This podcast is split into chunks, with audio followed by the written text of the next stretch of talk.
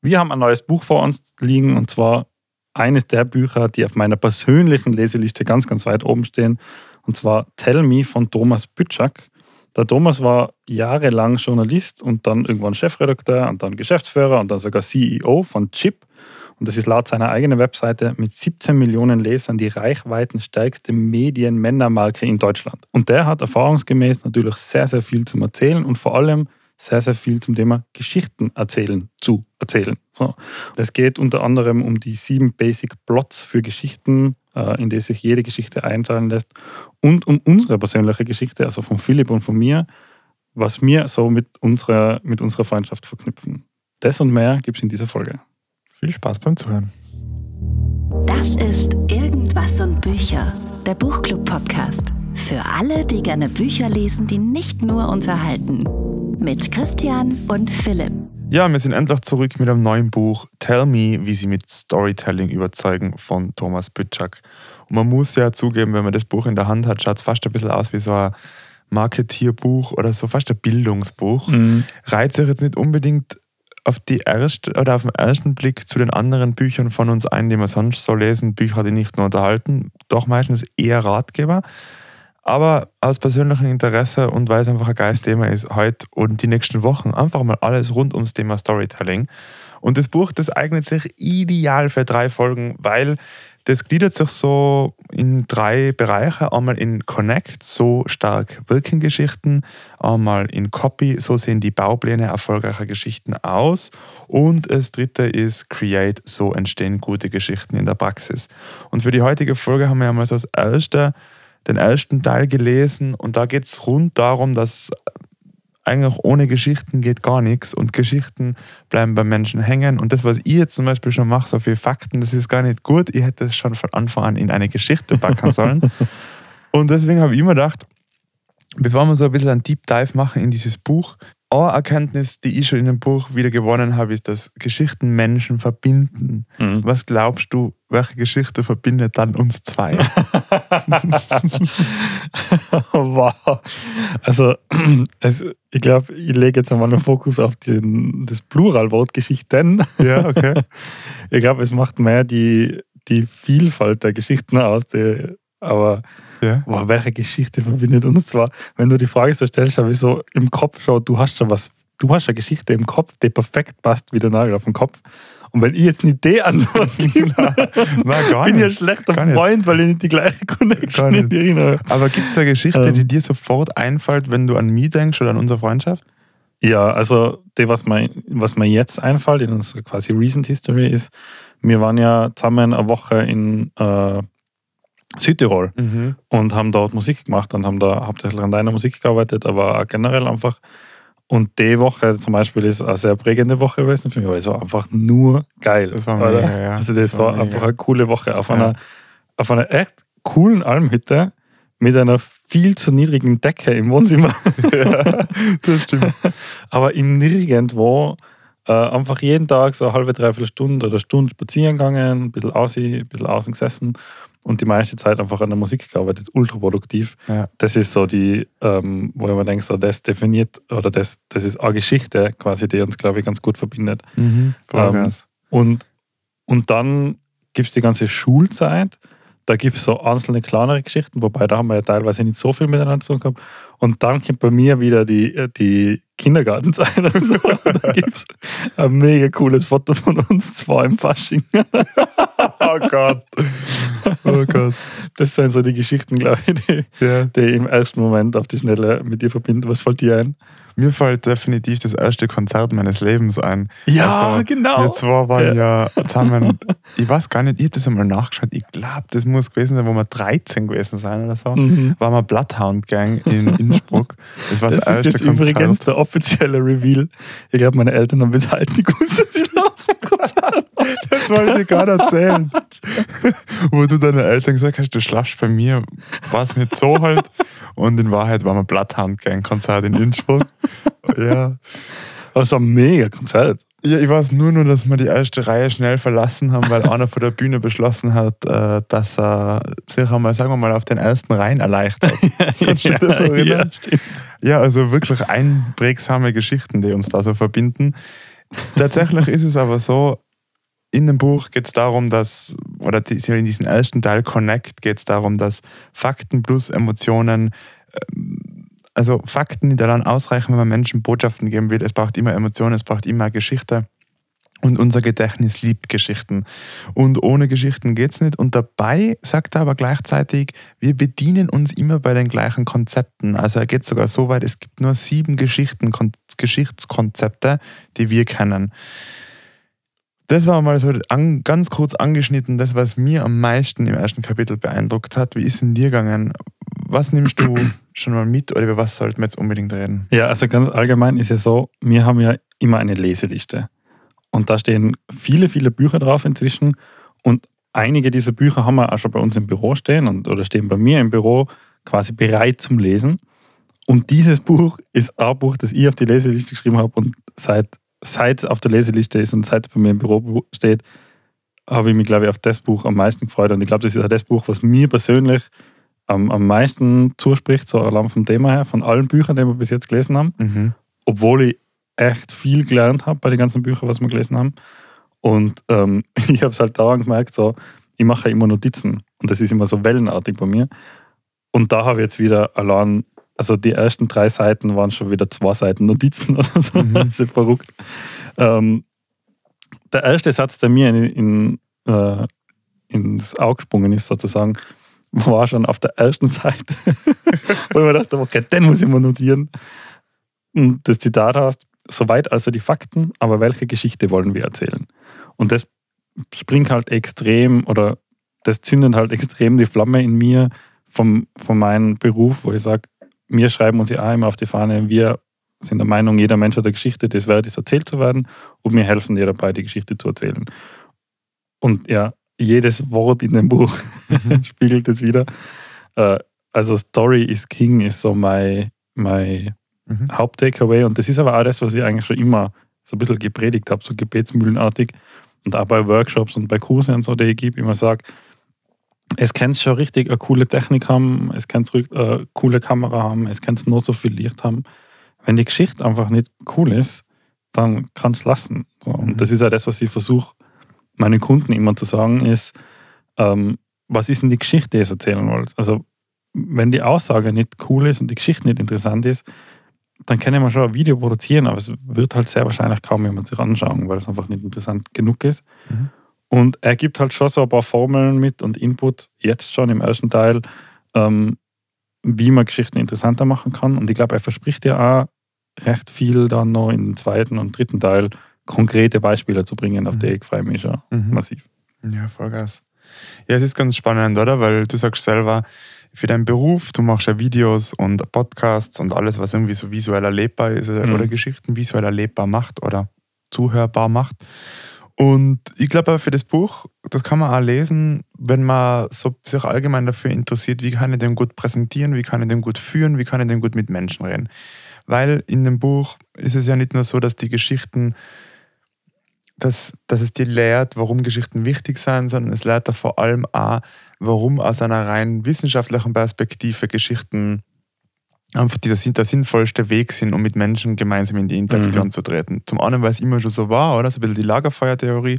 Und das andere war, dass wenn Geschichten in einem Raum erzählt werden und sie werden richtig erzählt, dann synchronisieren sich die Gehirne mhm. und wie Metronome, wie viele unterschiedliche Metronome beginnen sie zu ticken und im gleichen Rhythmus auszuschauen. Also auch wenn man sich auch im medizinischen oder mit medizinischen Tools anschaut, dann sieht man, dass die Gehirne die gleichen Strömungen empfinden mhm. und die gleichen Strömungen wahrnehmen. Das habe ich super spannend gefunden. Und es geht nur mal so einen Schritt weiter, wie ich vorher schon kurz angedeutet habe, und sage, es gibt sieben Basic Plots für Geschichten, also sieben Dinge, die wir immer wieder finden und viel mehr gibt es dann eigentlich nicht. Ähm, und zwar einmal das Monster überwinden, quasi wie James Bond, Dracula oder der weiße Hai, wo es ein böses Monster gibt. Es gibt vom Tellerwäscher zum Millionär, so wie die Cinderella-Story oder Aladdin und die Wunderlampe. Es gibt die Suche, so wie Herr der Ringe. Es gibt Reise und Rückkehr, so wie die Alice im Wunderland. Es gibt die Komödie wie Vier Hochzeiten und ein Todesfall, die Tragödie und die Wiedergeburt. Und er sagt sogar, dass jede Firma und jedes Unternehmen mhm. jede Unternehmung sich an so einer Geschichte bedient. Welcher bedienen wir uns dann? Irgendwas im Bücher als Podcast? Die Suche, hä? Die Suche? Ja. Also die Suche wäre ja dann quasi, es beginnt mit dem Ruf des Helden, also ich habe das Buch von mir, deswegen weiß ich das. Dann folgt dessen Reise, auf der er Gefährten findet, die mit ihm ziehen. Ankunft und Frustration, das Ziel scheint weiter entfernt als zuvor. Dann käme eine Reihe von Prüfungen, am Schluss die schwerste und schließlich sein Ziel. Er kommt an. Wo befinden wir uns dann da so? Wahrscheinlich bei den ersten paar Challenges. also der Ruf, glaube ich, ist schon gewesen. Oder? Also Ja. Der Ruf ist, Bücher zu lesen, sich weiterzubilden, einen Podcast zu starten. Ähm, und der, der, der Einstieg war schon mal recht easy quasi, das ist Mhm. gut gegangen. Und jetzt kommen so die Challenges daher. Ja, und gleichzeitig auch so ein bisschen die Gefährten gefunden, oder? Also so ein paar Mhm. Hörer, die was regelmäßig oder HörerInnen, die dabei sind. Und Ankunft und Frustration ist jetzt mal noch, schlag, schlagt sich noch nicht so ein, wenn jetzt Ja. mal zwei Wochen Pause war. Aber ich glaube, es ist schon ganz spannend, sich die Frage zu stellen. Hast du in der Vergangenheit, wenn du jetzt so diese sieben Geschichten im Kopf hast, kannst du da auf irgendwelche Situationen zurückschauen und findest das wieder? Also wenn du mit Teams gearbeitet hast oder vielleicht einem Freundeskreis oder irgendwo? Ja, ich denke auf jeden Fall, da gibt es ganz viel dazu. Ich würde da allerdings so ein bisschen mehr nicht auf diese sieben spezifischen eingehen, sondern so ein bisschen mehr auf die Urform zurück, also die einfache Mhm. Struktur. Und zwar das Thema Situation, Komplikation, Auflösung. Mhm. Das ist halt viel mehr das, was, was ich jetzt bei mir im Berufsfeld sage, jetzt einmal zum Beispiel Sieg ist, dass ähm, Firmen äh, eine bestehende Situation erkannt haben, äh, die Komplikation dahinter bemerkt haben und dann eben eine Lösung dafür gefunden haben, ähm, die, die den Alltag dir erleichtert. Und das ist ja auch so, wie ganz, ganz viel Werbung funktioniert, oder? Mhm. Kennen Sie das? Ständig ist Ihre Toilette verstopft. Mhm. Wir von keine Ahnung was haben die perfekte Lösung und dann Mhm. präsentieren sie halt die Lösung. Ja. Und ich glaube, diese Werbung, die funktioniert ganz gut, da kenne ich sie aus, aus, der, aus der Werbewelt. Ähm, und in der privaten Welt gibt es, ich glaube, jede Geschichte ständig und regelmäßig, wenn man, wenn man so danach schaut und danach sucht. Mhm. Oder? Also wenn man sagt, hey, äh, wo befindet sich der Mensch gerade?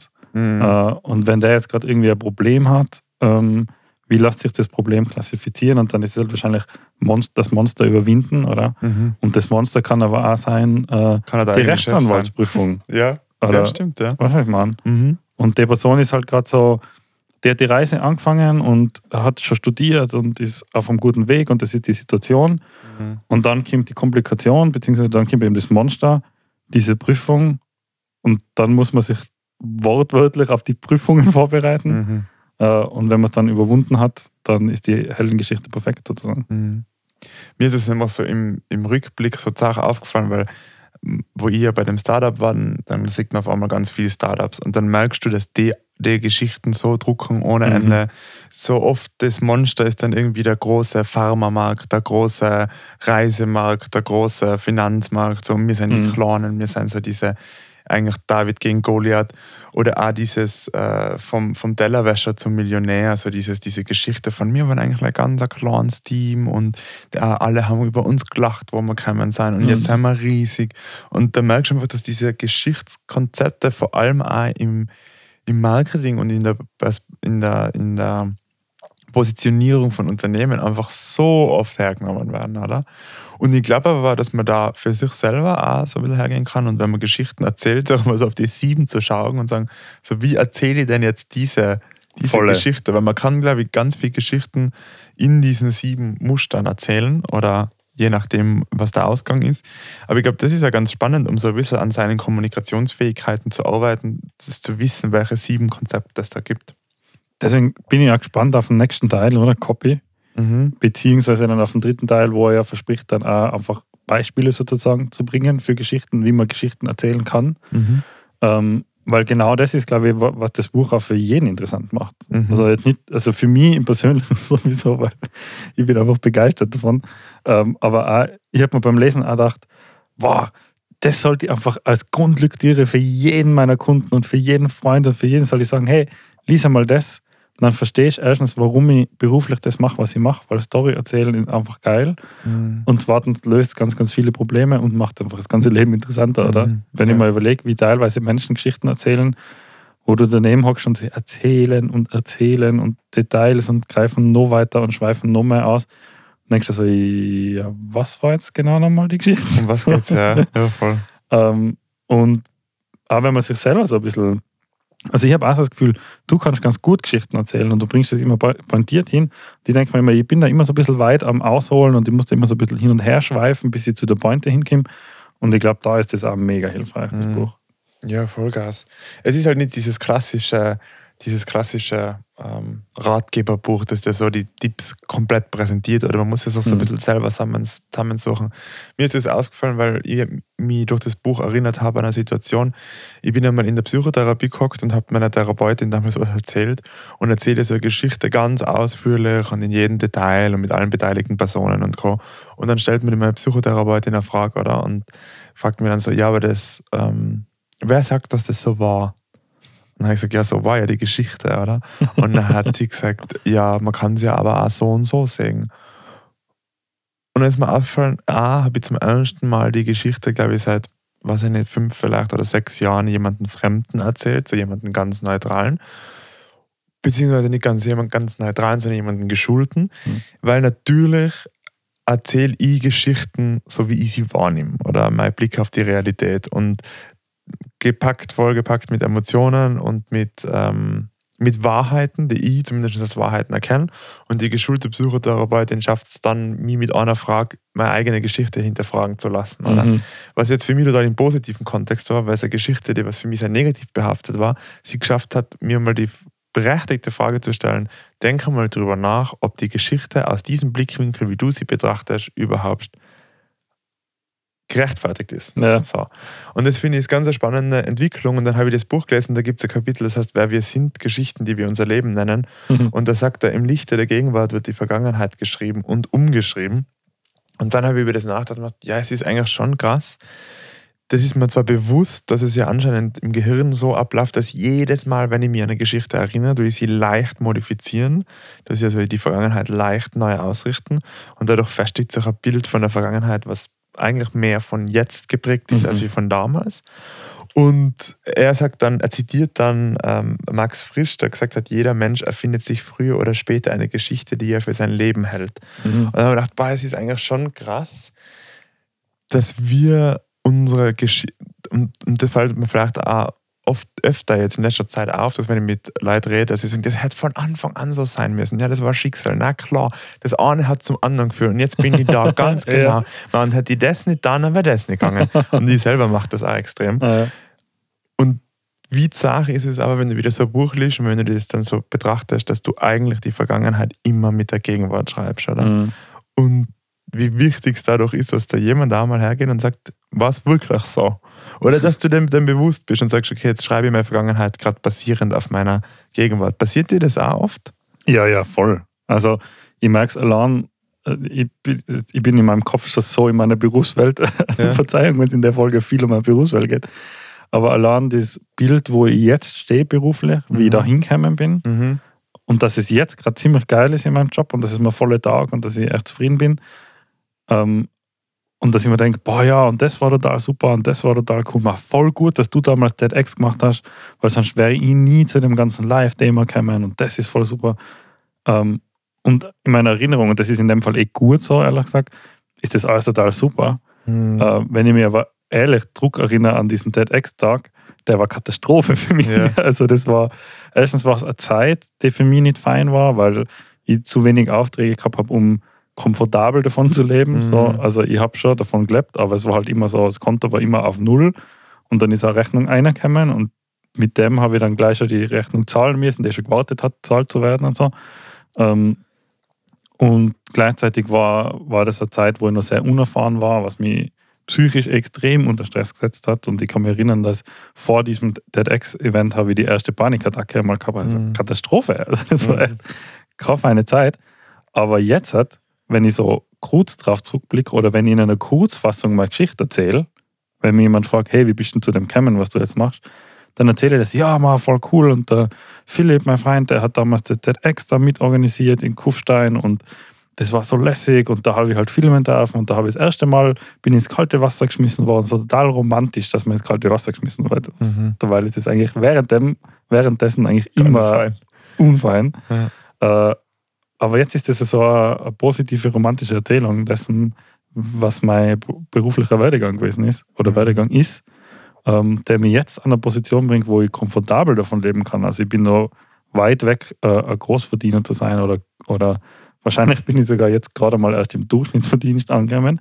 Aber für mich persönlich ist es ein komfortables Mhm. äh, ähm, Verdienen.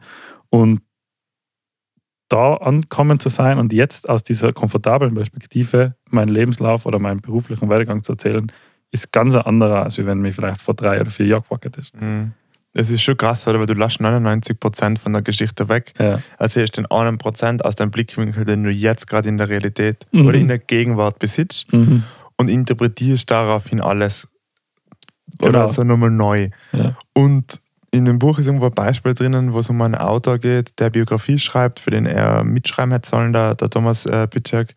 Und dann sagt der, der die Biografie erstellt haben will, sagt, es muss alles zu 100% so sein, wie es war. Mhm. Also auch Gespräche, die müssen genauso sein, weil das ist sein Anspruch, es muss wissenschaftlich genau sein. Und er macht dann ja da so ein bisschen einen Twist draus, so hinblickend von, es geht eigentlich um diesen, also das ist jetzt sehr frei zitiert und sehr frei zusammengefasst mit meinem persönlichen Mhm. Eindruck, was ich wahrgenommen habe. Es geht um diesen einen Prozent, den du erzählst. Mhm. Und es geht nicht um die 99 Prozent, die da hingeführt haben, sondern es geht um den einen Prozent und der Auslegung von dem, Mhm. wohin er führen soll und was er bei, der, bei dieser ähm, Zuhörerschaft ähm, äh, ja, auslösen soll und bewegen soll. Und um den 1% und um das Feintunen der Werkzeuge für diesen 1% geht es eigentlich, oder? Ja. Und ich glaube, dass man umso mehr man den Anspruch hat auf Vollständigkeit, umso schlechter ist man im Geschichten erzählen, ja, volle. oder? Ja, volle. Glaube ich, weil Ja. eine gute Geschichte ist reduziert auf das, was tatsächlich wichtig ist, lässt das Selbstverständliche weg, also ist ja zumindest ein bisschen, was er da sagt, und nimmt dann dem, den Zuhörern auch noch die meiste Denkarbeit ab. Jetzt nicht unbedingt, dass es sie für blöd verkaufen soll, gar nicht da, sondern dass es sagen soll, was ist, was kommuniziere ich und was kann sich davon ableiten und das, was sich davon ableiten kann, das kann die Zuhörerschaft selber, selber empfinden. Und da merke ich, dass ich extrem schlecht drin bin. Also manchmal erkläre ich Sachen und setze so voraus, dass es die Leute verstehen und nur um danach festzustellen, so, wow, na, sie haben es eigentlich nicht verstanden, Ja. weil ich halt für gewisse Sachen oder gewisse Begriffe hergenommen habe, die vielleicht auch manchmal nur schön klingen sollen und gar nicht so richtig pointiert sein. Mhm. Er nimmt das als Beispiel, man soll nicht von einem Kraftfahrzeug reden, sondern man soll von einem Auto reden. Ja. Und das fällt mir schon auf, dass manchmal klingt für mich das Kraftfahrzeug smarter oder schöner Mhm. oder lässiger. Und es wäre aber viel sinnvoller, von einem Auto zu reden.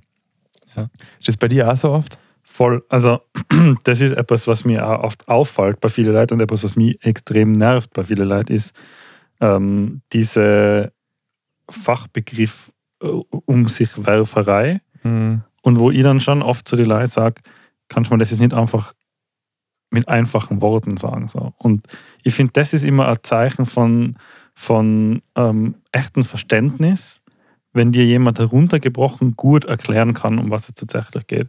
Und das, glaube ich, macht auch viele bekannte Leute und bekannte ähm, Persönlichkeiten, die in der Öffentlichkeit reden, deswegen so, ähm, die wirken deswegen so kompetent, weil die das oft schaffen. Also mir fällt jetzt nur auf die Schnelle zum Beispiel der Eckhard von Hirschhausen ein, oder? Mhm. Das ist ein deutscher äh, Kabarettist und Comedian. Äh, Comedian ist, glaube ich, nicht das richtige Wort.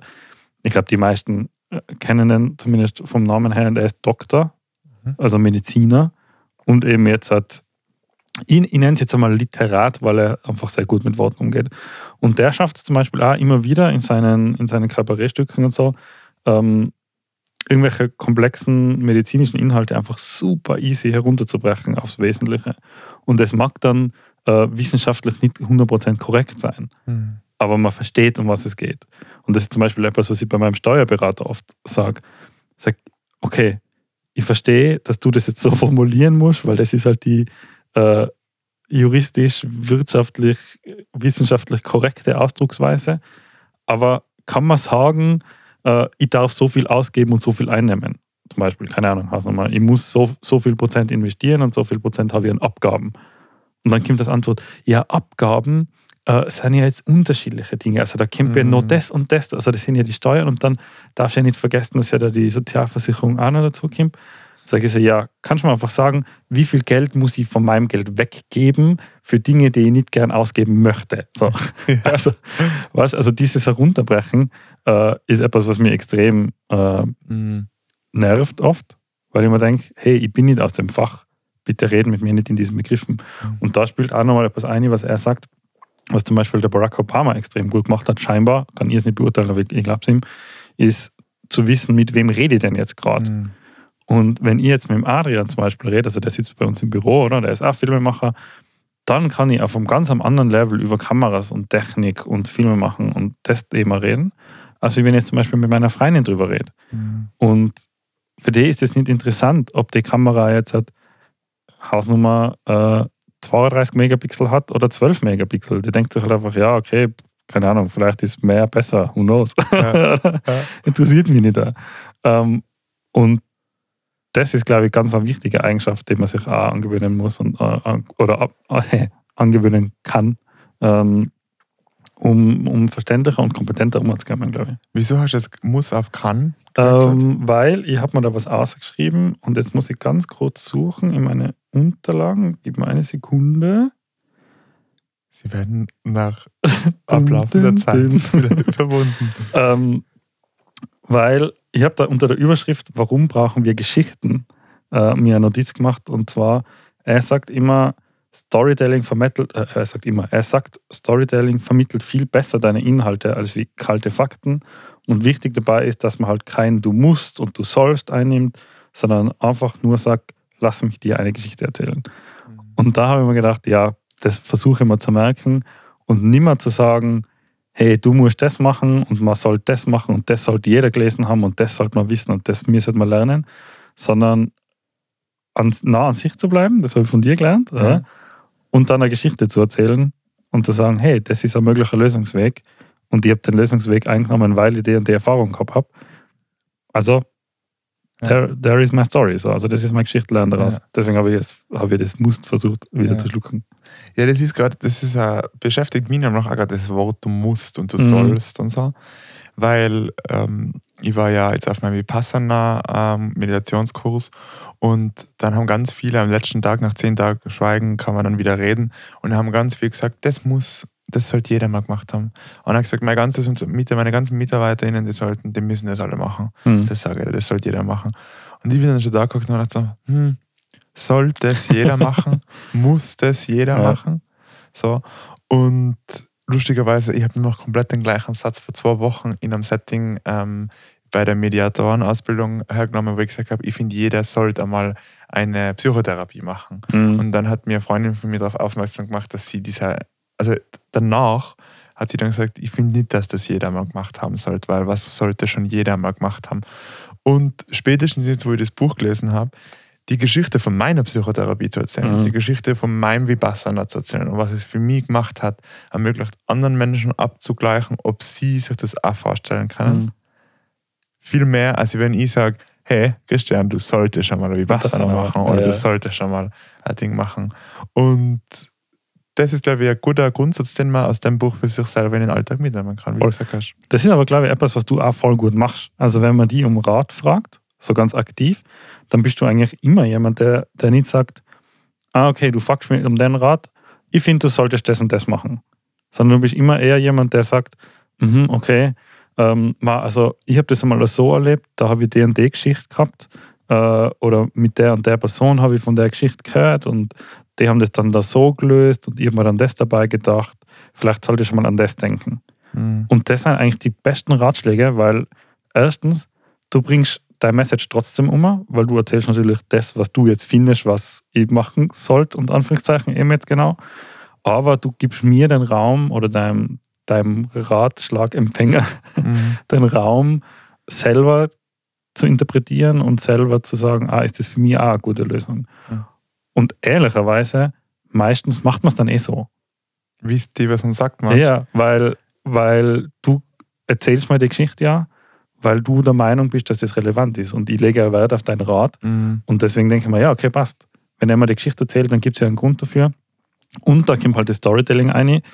Da gibt es eine Geschichte dazu. Mhm. Also das ist nicht einfach aus dem Blauen gegriffen, jetzt, das kommt mir jetzt im ersten Moment gut vor, sondern da gibt es einen Erfahrungswert dahinter. Das Ja. ist ja das, was eine Geschichte immer Ja. mit sich bringt, oder? Es gibt einen Erfahrungswert, das ist schon mal so gewesen und daraus kann man ganz viel mitnehmen. Und ich finde, du gibst deine Ratschläge eh schon extrem gut in dieser Welt Mhm. in dieser Form wieder. Das ist schon etwas, was du gut kannst. Kann daran liegen, weil meine Mama immer gesagt hat, Ratschläge sind auch Schläge. Aber so gefühlt, nachdem sie 20 Ratschläge gegeben hat. du solltest das machen, aber ist kein Ratschlag, weil Ratschläge sind auch Schläge. Na Ah, gut. ja, also das Buch ist einfach, also ich sage mal bis jetzt, es taugt mir extrem, ich bin mega gespannt. Am Ende vom ersten Kapitel kommt dann auch nochmal ein alter Bekannter zu uns dazu. Mhm. Es, währenddessen ist einmal der Malcolm Gladwell gefallen und so ein paar andere Namen, was wir auch schon gelesen haben. Ähm, aber auch der Simon Sinek findet wieder mal Platz. Ja. Ähm, er teasert das ja noch ganz kurz an. Bei ihm nennt sich das im Moment noch Funke, Flamme und Feuer. Mhm. Ähm, aber ich glaube, oder er sagt ja sogar, der Golden Circle und das ganze Thema kämen dann auch noch auf uns weiter zu. Ja. Auf was freust du dich noch in dem Buch? Werkzeuge für den Alltag, um Geschichten besser erzählen zu können und so ein bisschen Mhm. treffsicherer zu erzählen zu können. Ähm, ich konkret für mich eben, dass ich so ein bisschen mehr Gefühl kriege, für wo braucht es fancy und schöne Begrifflichkeiten und Mhm. wo kann ich die mal weglassen. Das ist was, was mir bei meiner Kommunikation in letzter Zeit verstärkt aufgefallen ist. Und ja, so, ah, wie man Anweisungen, äh, sind Anweisungen ist das richtige Wort? Ich habe halt viele Projekte, wo ich Menschen was an die Hand gebe und sage, mach das so und so und so, wie man die vielleicht auch mit Storytelling so ein bisschen noch besser, dass Mhm. es besser sitzt. So, das wäre so ein bisschen mein. Also ich habe schon viele konkrete Fragestellungen. Ja. Bin ich gespannt, ob das erfüllt wird. Ja, dann, wir lesen jetzt einmal den zweiten Teil und hören uns dann nächste Woche wieder. Spaß beim Lesen. Mehr zu irgendwas und Bücher findest du auf Instagram und auf irgendwas-buecher.at. Jetzt am besten gleich folgen und keine Episode mehr verpassen.